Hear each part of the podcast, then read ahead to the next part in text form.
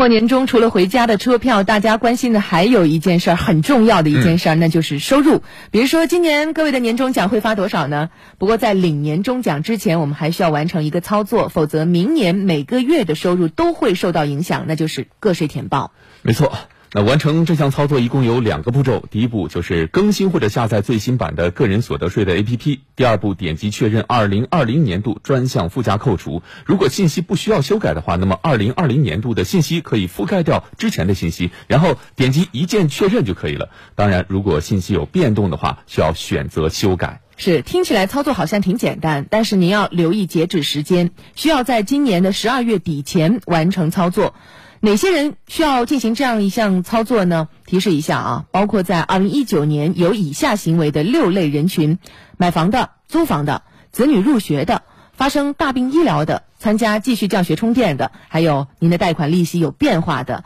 赡养老人分担方式发生变化的等等这一类人群，今年可以进行这样的一个操作，修改一下信息，来了解一下吧。如果未及时关注并修正相关专项附加扣除信息，会有什么影响？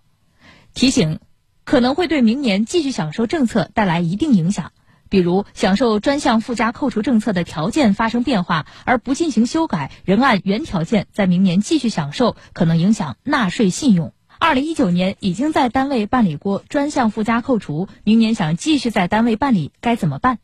提醒，需根据政策享受条件，并结合明年的实际情况，在今年十二月份及时关注前期填报信息的变化情况。如有变化，请及时修改。如果十二月份补充享受了二零一九年符合条件的专项附加扣除，明年想继续享受该怎么办？提醒：如果相关信息没有变化，系统将在明年继续按填报情况自动办理扣除。如果今年没有，但明年有符合条件的专项附加扣除，该怎么办？提醒：可以通过手机下载个人所得税 App 或者登录税务局官方网站进行填报。